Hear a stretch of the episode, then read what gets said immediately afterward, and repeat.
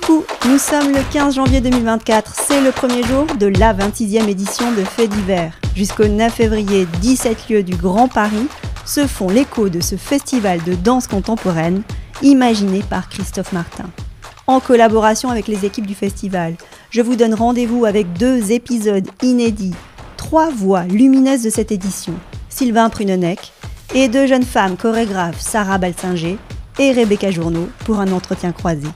Et parce qu'elles sont à l'affiche de ce festival, je vous invite à redécouvrir les épisodes de Laura Bachmann, Marion Barbeau, Mélina Boubetra, Jeanne Gallois, Leila K et Nash. Aujourd'hui, je reçois Sarah Balsinger et Rebecca Journeau dans cet entretien croisé entre deux chorégraphes. Elles aiment se saisir différemment des corps et notamment du féminin, mêler le son à la danse, l'étrange, chercher pour mieux comprendre. Et c'est dans leurs écritures singulières de la danse qu'elles façonnent de nouveaux espaces de représentation. Rebecca Journeau présente Les Amours de la Pieuvre le 31 janvier au théâtre Le Colombier. Sarah Balsinger clôture le festival Fait d'hiver avec Vénus anatomique à Danse le 9 février. On les écoute avec joie. Bonjour à toutes les deux. Bonjour Rebecca. Bonjour Sarah. Bonjour. Rebecca Journeau. Bonjour. Sarah Balsinger. Je l'ai bien dit ou pas? Il y a plein de versions euh, différentes. mais quel est l'officiel L'officiel c'est Balsinger, mais tout le monde dit Balsinger en vrai. Ouais, Balsinger. Ok, ça marche. Donc toutes les deux, je vous reçois aujourd'hui parce que vous êtes à l'affiche de Faits divers la 26e édition. Donc il y en a une qui est au milieu du festival, c'est Rebecca, le 31 janvier. Et toi, tu clôtures le 9 février. Amica Danse. Mm, mm, c'est ça. Comment aimes-tu te présenter, Rebecca? Bah, tout dépend de qui j'ai en face de moi finalement. et là, bah, écoute Dorothée, euh, qui anime le podcast Tous en Sœurs, t'as envie de lui dire quoi? Et à ceux qui t'écoutent aujourd'hui Oui, bah, je peux peut-être dire euh, faire une présentation un peu formelle, voilà, du coup. Mais sympa, faire, formelle mais sympa. Formelle mais sympa. Euh, je suis bah, du coup danseuse et chorégraphe au sein de la compagnie La Pieuvre que qu'on a créée en 2018 avec Véronique Lemonnier. Voilà, c'est une compagnie de danse qui est basée à Paris et on travaille sur des spectacles. et voilà.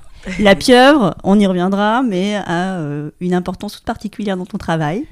Oui. C'est le nom de ta compagnie, mais c'est aussi. Le nom du, spectacle euh, qui sera présenté à Fait d'hiver, ouais. Très bien. Et Sarah? Euh, bonjour, ben moi je suis Sarah Baldsinger ou, ou Balsinger au choix.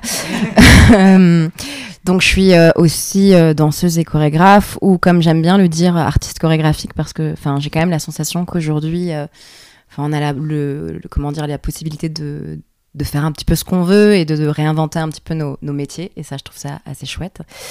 Je travaille beaucoup en collaboration avec un artiste qui s'appelle Isaiah Wilson. Et alors nous, euh, enfin notre compagnie, euh, notre activité, elle est plutôt implantée euh, entre le Luxembourg et la région Grand Est. Et est-ce que vous êtes heureuses toutes les deux aujourd'hui à l'endroit que vous occupez en tant qu'artiste? En tout cas, je suis très heureuse de la dynamique que ça prend, de la façon dont les choses s'articulent et évoluent, puis de cet aspect assez collaboratif qui s'installe, euh, voilà, avec les différents artistes avec lesquels euh, j'ai la chance de travailler. Donc ouais, euh, ouais, je suis assez contente en vrai. Bah, moi aussi, je trouve c'est vraiment une chance de d'avoir la liberté d'aller explorer des des matières, des sujets des thèmes en fait qui nous sont chers ou qui nous intéressent vraiment. Et d'être un minimum soutenu pour le faire c'est vraiment une chance euh, assez incroyable.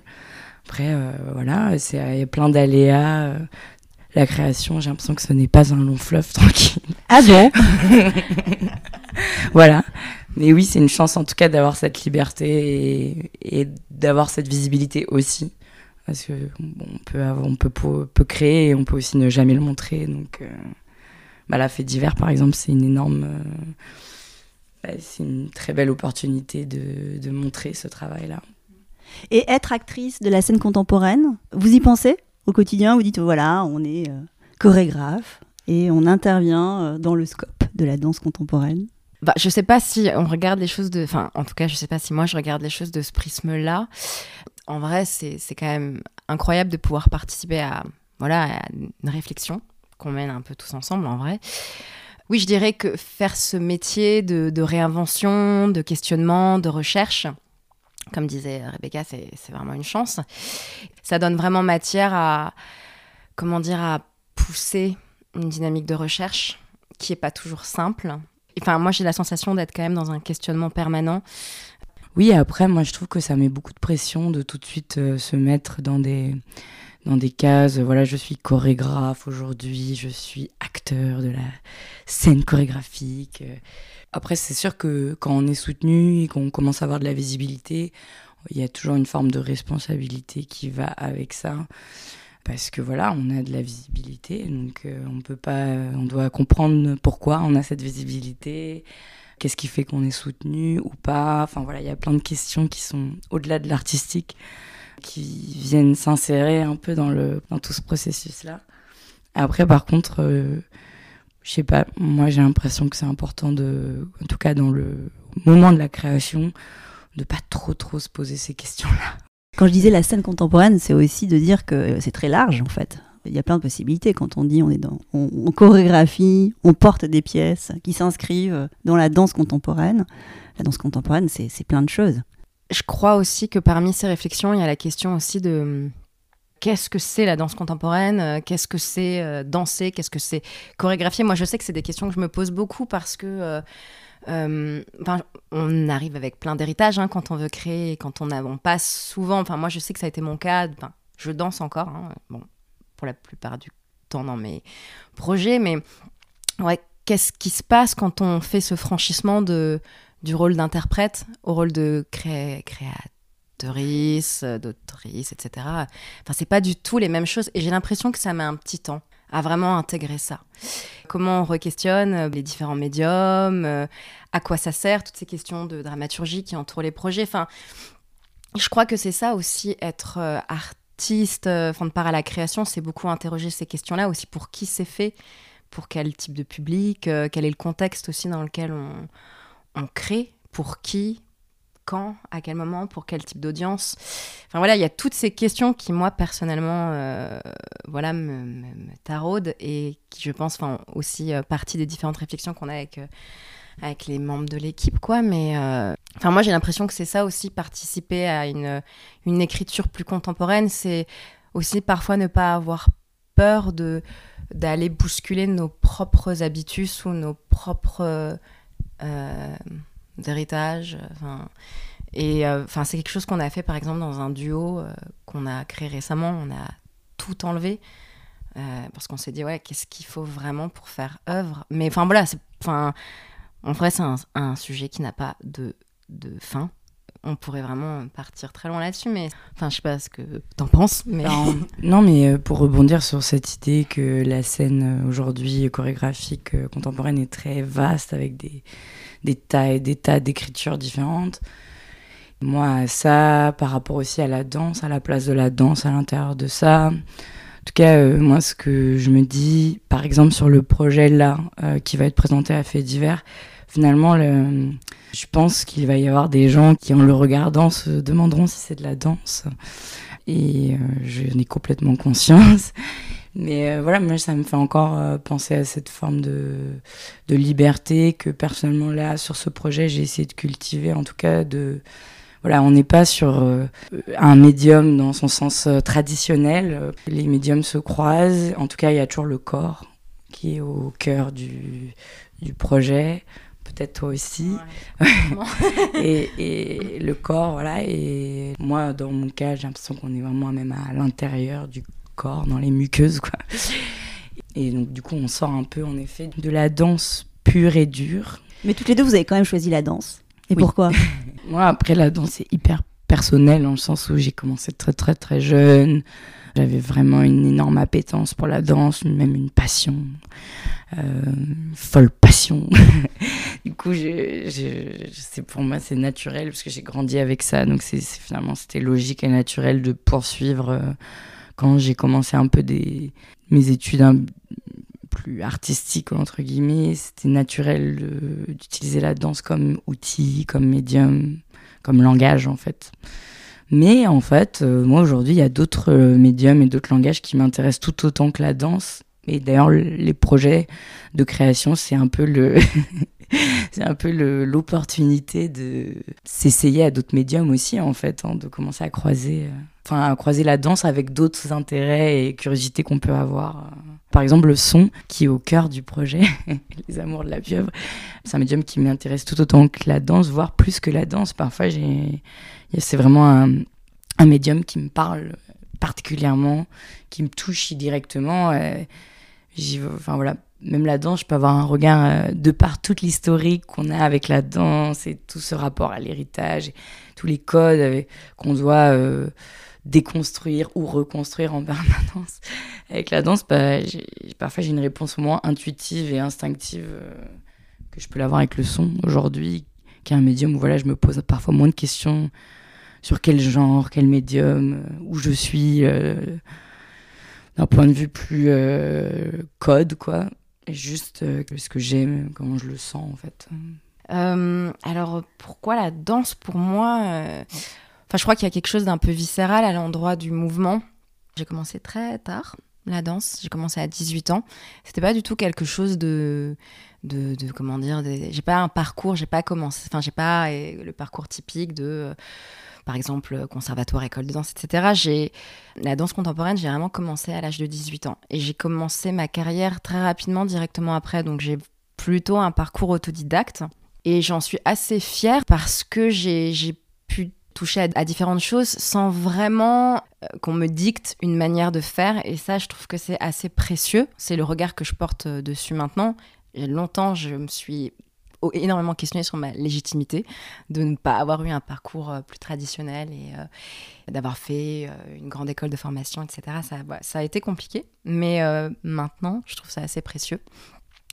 Et c'est vrai que euh, je trouve que dans le mouvement, il y a quelque chose de l'ordre euh, de plein de nuances qu'on peut aller chercher, de plein de matières euh, ouais, sur, sur, qui sont parfois plus étranges, plus absurdes, plus, plus fantasmagoriques qu'on peut peut-être avoir à travers le, le mouvement, qu'on aurait peut-être moins à travers des médiums tels que le langage ou quoi que ce soit, même si les mots sont incroyables.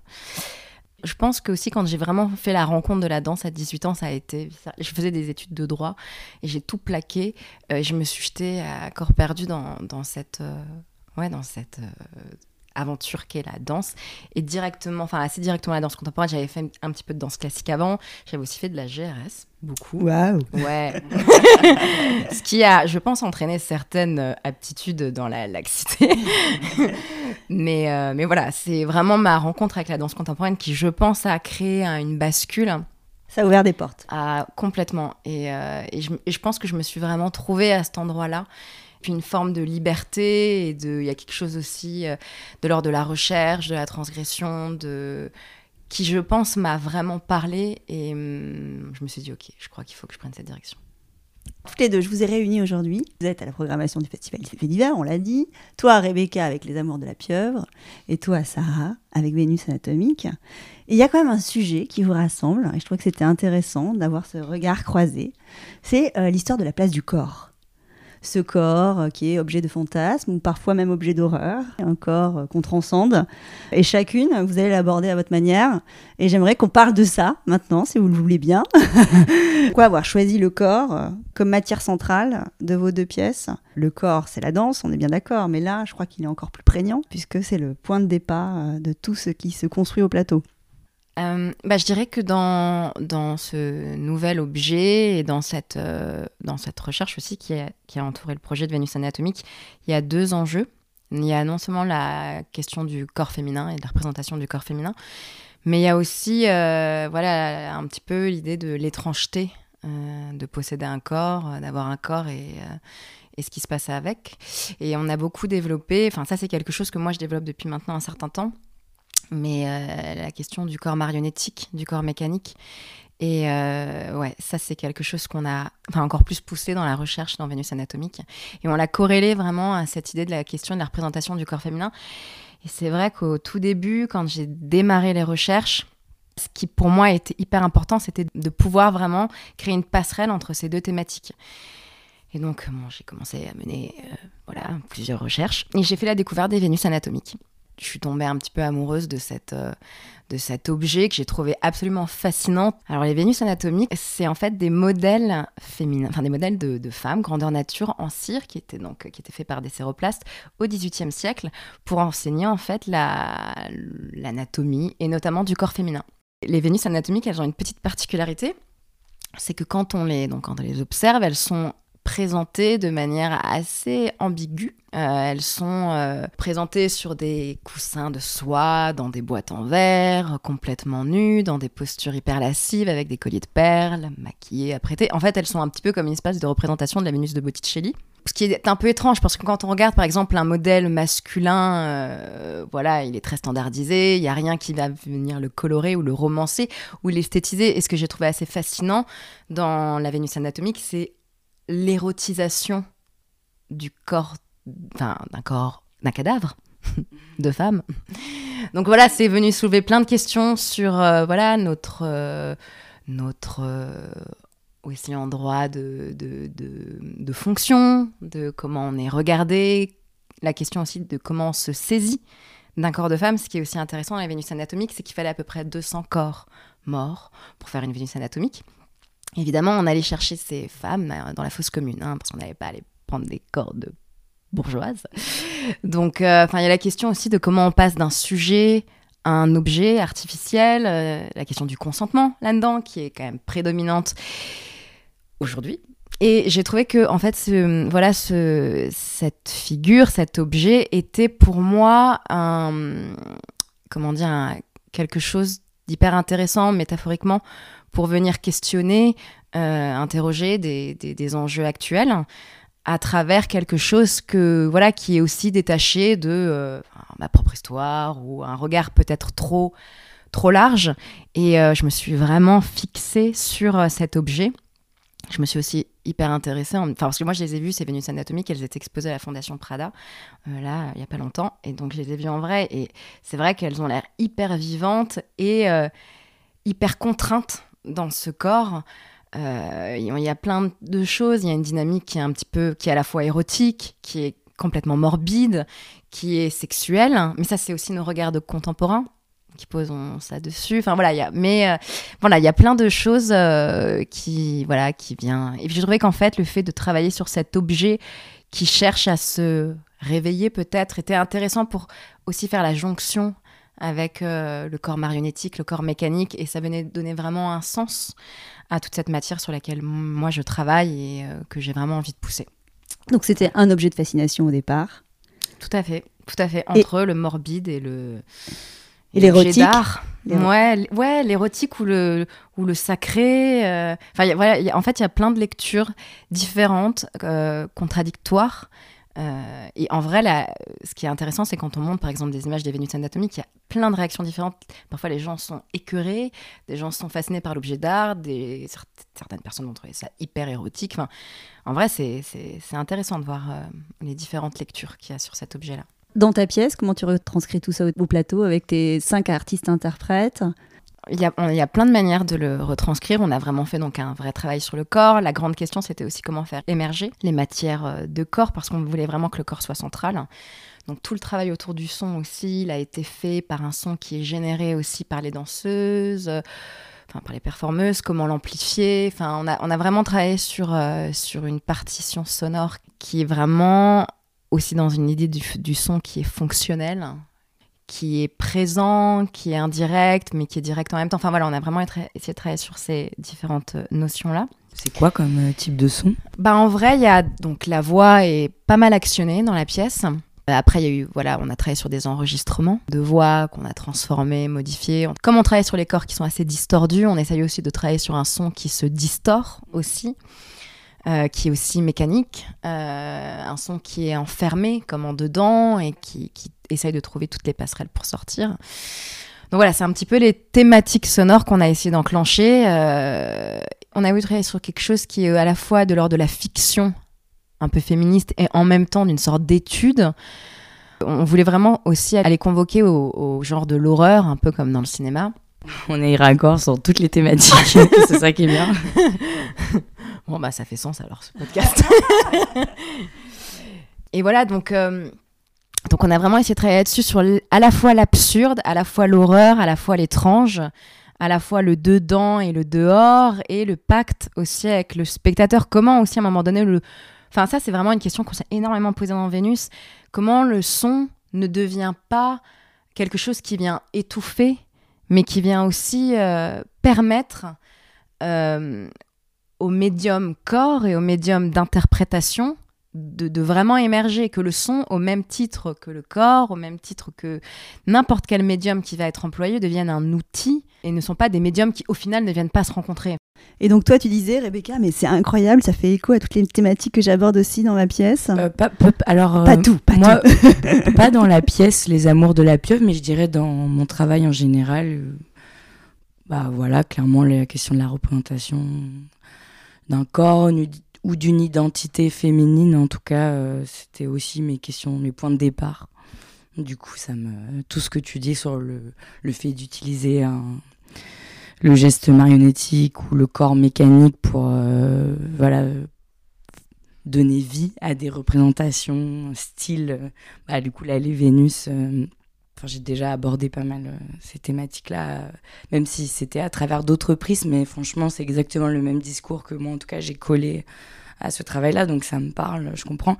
Puis en t'écoutant, je me dis, waouh, en fait, on est vraiment, euh, comme je me suis déjà dit plein de fois, on est vraiment dans un courant, en fait, de pensée aujourd'hui où toutes ces réflexions, elles sont finalement collectives, en fait, et on est toutes et tous, euh, j'ai l'impression, en train de réfléchir à tout ça hein, avec des médiums et des outils similaires, puisqu'on vient aussi d'un.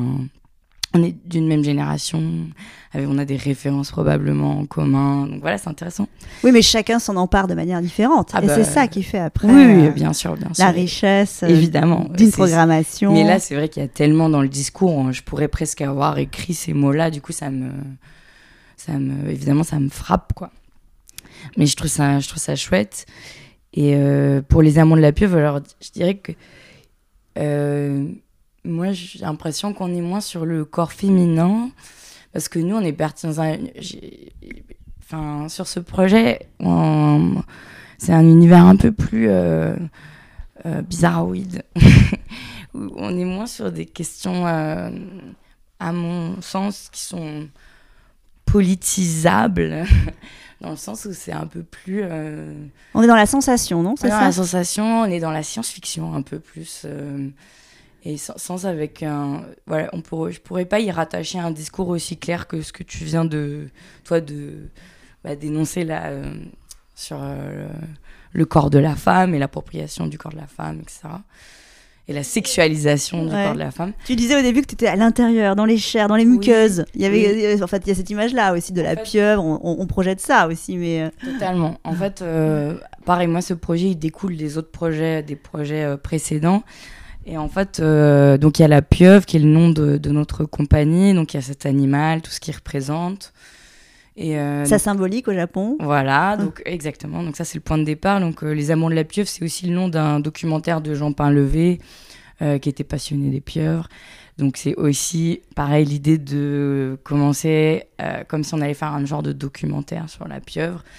Euh, il y a aussi le mot amour dedans, donc enfin moi dans mes recherches je suis tombée sur le rêve de la femme du pêcheur, donc cette estampe d'Okusai qui est à l'origine d'un courant artistique japonais qui s'appelle Eroguro Nonsensu. Et donc, c'est un genre un peu euh, bizarroïde, euh, carrément euh, underground un peu, qui mélange horreur, grotesque, érotisme. voilà. Et donc, ça m'intéressait de, de, faire référence à ce courant-là, ou en tout cas de m'y intéresser, pour venir un peu inspirer le projet. Et l'idée, voilà, c'était aussi de oser, oser aller dans des représentations érotiques plus, plus frontales.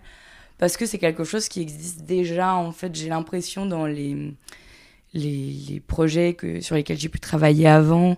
C'est quelque chose qui était là qui apparaissait mais vu que c'était pas devant dans le sujet j'ai l'impression qu'on on retenait un peu le on retenait un peu ces représentations là en second plan comme si c'était une deuxième lecture ou il y a des choses qui pouvaient être évoquées, mais jamais euh, appuyé. Alors là, voilà, on s'est dit sur ce projet, enfin, je me suis dit sur ce projet, ça sera là de fait. On est dans une ambiance un peu érotico, grotesque, horrifique, et on va essayer de naviguer un peu dans ces, ces ambiances-là.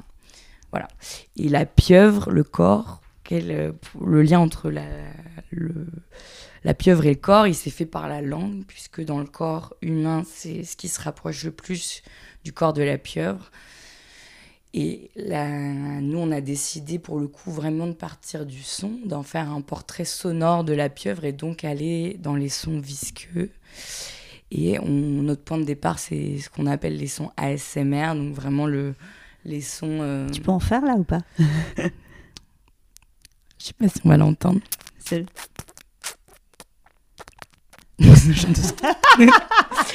va bientôt nous postillonner dessus. voilà, du coup, on a voulu voilà, un peu partir de ces sons-là pour euh, essayer de dresser, faire un portrait sonore de la pieuvre.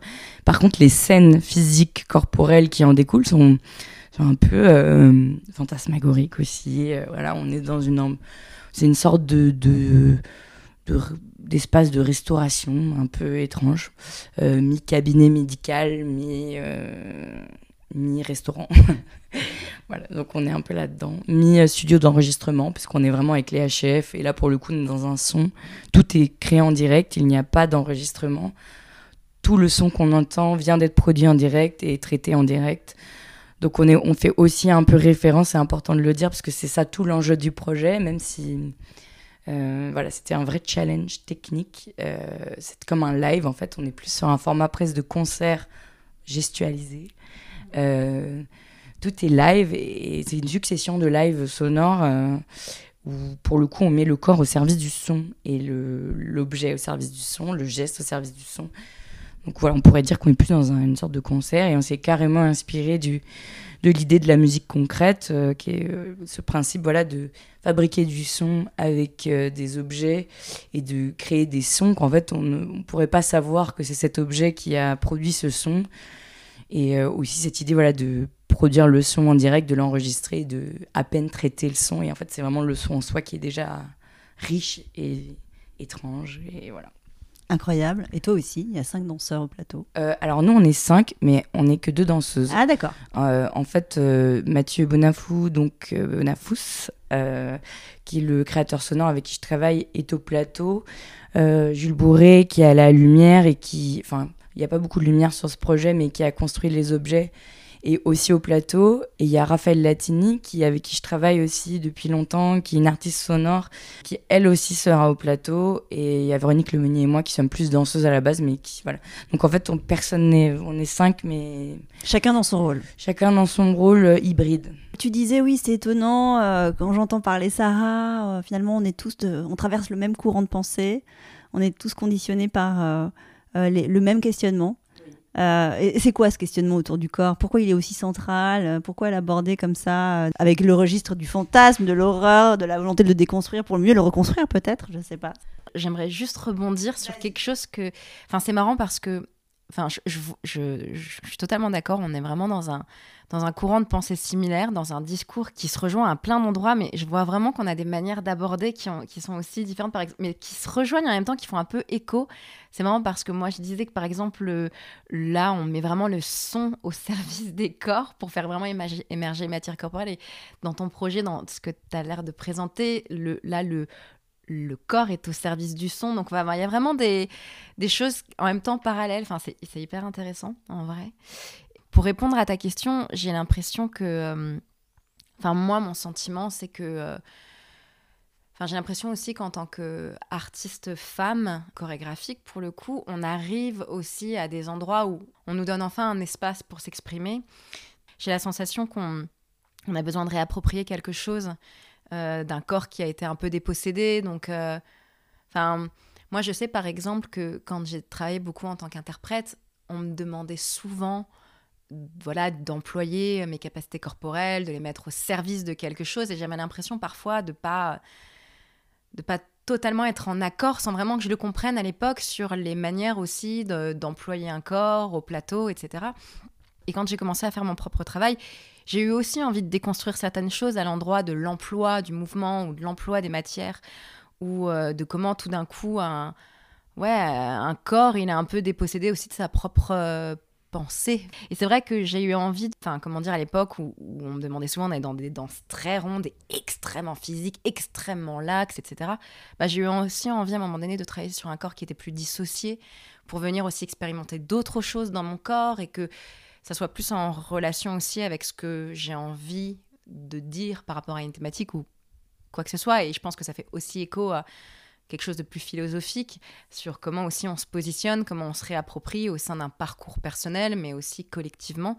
Euh, je pense à une histoire de, de, collectif féminine, mais, euh, mais pas que en vrai. Hein. Enfin, y a, je pense que c'est aussi nos générations qui vivent un vrai bouleversement quelque chose de vraiment transitionnel.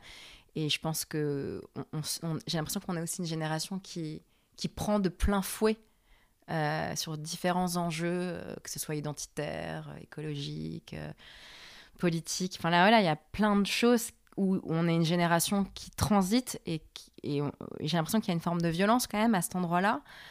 Donc comment on s'articule avec ça Comment le corps retrouve sa place? Parce que j'ai l'impression qu'on regardait aussi beaucoup le corps à travers euh, voilà, des enjeux soit médicaux, soit sexuels, mais enfin la question du corps, en vérité, elle existait peu euh, il y a encore 10 euh, ans, 15 ans, et j'ai l'impression que là, le corps retrouve aussi une véritable place détachée un petit peu de ces enjeux-là, et je pense aussi que c'est pour ça qu'il y a un certain éveil à cet endroit-là. J'ai l'impression que c'est chose aussi. C'est pour ça que j'ai l'impression que beaucoup d'artistes sont quand même traversés par la question de remettre le corps au cœur du process euh, et de revenir à quelque chose d'un peu fondamental à ce niveau-là en déconstruisant aussi des, des codes. Mais enfin, c'est un peu mon, voilà, un peu mon sentiment par rapport à cette réflexion. Oui. Après, je trouve ça, je trouve ça important. C'est super, enfin, super bien dit. Mais c'est important. Je pense c'est pas des questions qui sont si récentes que ça aussi. Je pense que on a l'impression que là, on est hyper contemporain. Mais en fait, je pense, j'ai l'impression que déjà depuis des dizaines et des dizaines d'années, euh, la question du corps et le lien entre le corps et la politique et euh, le pouvoir, il, a été fait. Et nous, on est juste des, aussi des... Des bah, passeurs? bah, des, On est des personnes voilà, qui sont dans cet héritage de pensée-là. Et en fait, on baigne, mine de rien, dès qu'on commence à, à voilà, dans la création, on est comme dans des espaces où on remet en question, euh, enfin, on, absorbe des certains courants de pensée, etc. Et donc forcément, on a tout ça dans nos têtes et on prolonge en fait toutes ces pensées qui ont été posées bien, bien avant nous. Mais moi aussi, par rapport à l'horreur, j'avais envie d'ajouter que je trouve ça aussi intéressant. Alors évidemment, je te suis sur tout ce que tu viens de dire, genre le, ce qui est en train de se passer, en fait, on fait miroir en fait avec tout ça. Mais il y a aussi la question du genre, par exemple, tout ce qui est allé dans le genre un peu de l'horreur, de l'étrange. Il faut rappeler que c'est vraiment des goûts aussi esthétiques. C'est intéressant que ça existe aussi dans le paysage. Euh, enfin de ce qu'on peut voir en fait, euh, aller dans le moche, aller dans le bizarre, euh, aller dans les choses un peu euh, un peu dérangeantes. C'est toujours intéressant d'y aller. Alors certains ils voient une forme de provocation, mais en tout cas de mon point de vue, c'est aussi qu'en fait c'est important de de montrer en fait, c'est important de pas toujours être à l'aise en fait quand on regarde quelque chose c'est pas acquis en fait que le, les choses qui sont un peu plus étranges et dérangeantes euh, soient mises en avant ou soient euh, aussi étudiées et observées au même titre que ce qui est beau. Quand on crée ou quand on cherche des images ou des ambiances qui appartiennent à ces genres un peu du, de l'horreur, de l'étrange ou du dérangeant, voilà, il y a aussi un. Ce que je voulais dire, c'est que c'est pas acquis de montrer ces choses-là. Ça va toujours euh, être heurté, ça va être controversé à un endroit. Et du coup, voilà, c'est important finalement aussi d'oser aller dans ces endroits-là de représentation euh, pour ne pour euh, faire contrepoint à un flot de représentation permanent qui va dans l'autre sens du beau, de l'édulcoré, des choses qui sont perfectionnées. Euh, photoshopé. J'ai envie de rebondir sur ce que tu dis, bien sûr, et aussi ce qu'avait dit Sarah. Il y a aussi le fait d'être euh, des artistes féminines. C'est ça que vous incarnez aussi, que vous portez dans votre travail. Euh, toi, tu dis, euh, j'ai envie d'aller dans des représentations qui soient pas photoshopées, qui soient pas lissées, qui soient. Justement, qu'ils le soient, mais pour mieux en révéler le côté bizarroïde. Mais, mais parce que peut-être, est-ce que c'est aussi euh, stimulé par ta nature de femme artiste, tu vois, d'aller dans ces endroits-là euh, et où t'es pas forcément attendu, ou tu penses que c'est euh, ça n'a rien à voir avec ça et que je me trompe carrément quand j'évoque ça? Non, moi je pense que bien sûr on peut pas tout est lié. On, est des identités genrées dans un monde qui tout, est genré, donc bien sûr, ben voilà, on, ça fait partie pour moi des premières questions qu'on se pose c'était la représentation de, bah, du genre et de nos identités de femmes. Et euh, bah voilà, surtout, moi je le dis souvent ça, mais en même temps, pour moi c'est tellement vrai, surtout quand on vient du milieu de la danse. Enfin, je on est clairement dans des milieux qui sont qui jouent de ça, mais dans les, enfin, dans les extrêmes, quoi. On est comme, c'est comme les milieux de la mode. Euh, milieu du spectacle, on est dans le milieu de la représentation, donc du corps parfait et donc des bah voilà d'identité féminine euh, dans le sens vraiment cliché quoi du terme et on grandit avec ça et on se construit là-dedans. Donc forcément, à un moment donné, quand on va être, enfin en tout cas pas forcément, mais pour moi, où j'ai l'impression aussi pour toi, quand on arrive à l'endroit d'expression où on est, on devient un peu euh, je sais pas, on peut dire quelque chose, bah oui, j'ai l'impression que c'est une des premières choses qui doit être euh, posée, quoi. Une sorte de poil à gratter. Non? Tu vois pas ce que c'est? Non, je vois pas ce que c'est, le poil à gratter. C'est quelque chose qui vient, euh, voilà, déranger, questionner, heurter, provoquer effectivement euh, une surprise. De manière un peu ludique, non? C'est le poil à gratter? Non, Oui, bah, non, pas forcément, mais euh, bah, en tout cas, vous, vous le faites pas forcément de manière ludique. Peut-être un peu, euh, quand même, c'est le lieu du spectacle vivant, c'est le lieu du divertissement malgré tout. in fine, c'est ce que vous essayez de provoquer, mais mm. mais mais il y a cette idée-là d'aller chercher des ailleurs étranges. Quand je t'écoutais parler, et c'est vrai que bah, je, je plus sois avec tout ce que tu viens de dire aussi sur les questions de genre et d'esthétique qu'on vient convoquer. Et comment on joue avec.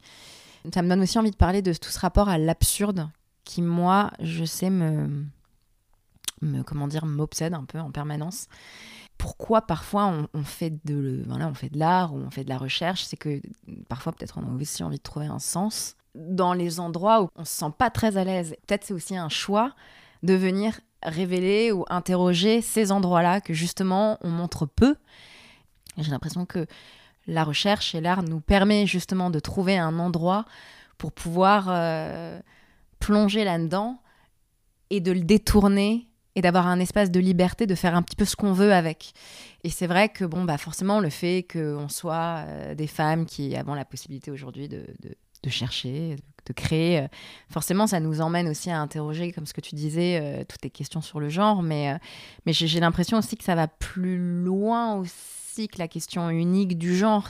Moi, j'ai l'impression aussi parfois qu'il y a quelque chose autour de bah, l'identité sociale et, l'intime et comment tout ça euh, vient euh, euh, parfois rentrer en confrontation et, créer des identités un peu malades ou, pas très en paix. Tu parlais par exemple de, de, l'esthétique du moche, ce genre de choses. moi, j'ai un de mes livres préférés, c'est Le goût du moche, par exemple.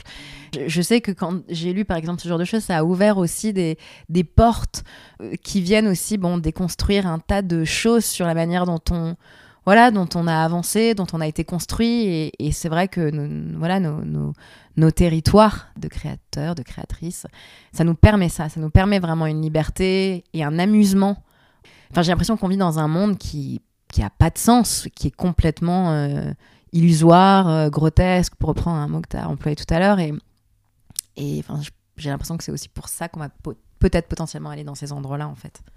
Super. On va s'approcher de la conclusion, hein, parce que ça fait un petit moment qu'on échange. Et on va finir par une, une, chaude recommandation que vous avez envie de partager. Toi, tu parlais dans un livre tout à l'heure, Le goût du moche. Quelque chose comme ça, qui est précieux pour vous, mais que vous recommanderiez.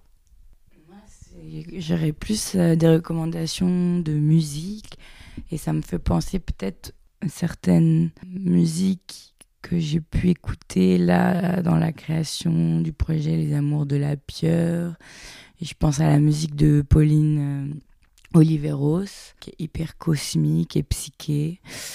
Et récemment aussi, j'ai pu voir en concert euh, l'artiste Pharmacon qui, elle, fait de la, de la noise euh, vraiment violente. Et, elle, si elle déforme sa voix, et donc elle a une voix un peu monstrueuse, et elle, elle a des pochettes d'albums qui sont hyper médicales. Et donc elle est dans... Moi, pour moi, c'est le genre d'artiste euh, que j'affilierais au genre Eroguro, mais version musique noise, euh, pas japonaise du coup, mais enfin, voilà, c'est ce son qui vient vraiment un peu violent, un peu parfois érotique sur les bords, mais érotico-horrifique. Euh. Mais je pense à du coup deux artistes sonores féminines euh, très différentes et de deux époques complètement différentes. Voilà, parce que Pauline Olivero, c'est pionnière musique électronique et Formacon, c'est artiste actuel euh, musique noise. Bah, il y a le dictionnaire fou du corps que je trouve assez incroyable euh, parce qu'il est aussi illustré d'une manière intéressante. Mais il y a aussi, j'ai lu récemment un, livre que plusieurs artistes ont, voilà, ont coécrit ensemble, et que c'est des artistes de la scène contemporaine. C'est le cinquième mur je trouve que c'est hyper enrichissant à, lire en fait. Il y a Philippe Ken dedans, il y a Romeo Castellucci, il y a, il a a Bien, il y a vraiment plusieurs artistes qui parlent de leur démarche. Trop bien. Merci Rebecca, merci Sarah pour ce moment. Merci beaucoup. Pour ce moment euh, parfois étrange qu'on a mené ensemble. Et, et on se retrouve euh, bah, pour Fait d'hiver dès le 15 janvier, 31 janvier pour Rebecca et 9 février pour Sarah. Salut, ciao ciao. Merci beaucoup, salut, à bientôt. voilà, club de fin, à très vite pour refaire danser les mots ensemble le temps de conversation. Merci d'avoir passé ce moment avec nous et n'oubliez pas, nous sommes tous danseurs. Le podcast est disponible sur de nombreuses plateformes, alors abonnez-vous pour ne pas manquer de nouvelles rencontres autour de la danse. Et surtout, n'oubliez pas de laisser un doux ou une note 5 étoiles sur iTunes ou Apple Podcast. Ah, j'oubliais, n'hésitez pas à m'écrire sur l'Instagram Tous Danseurs si vous avez des questions.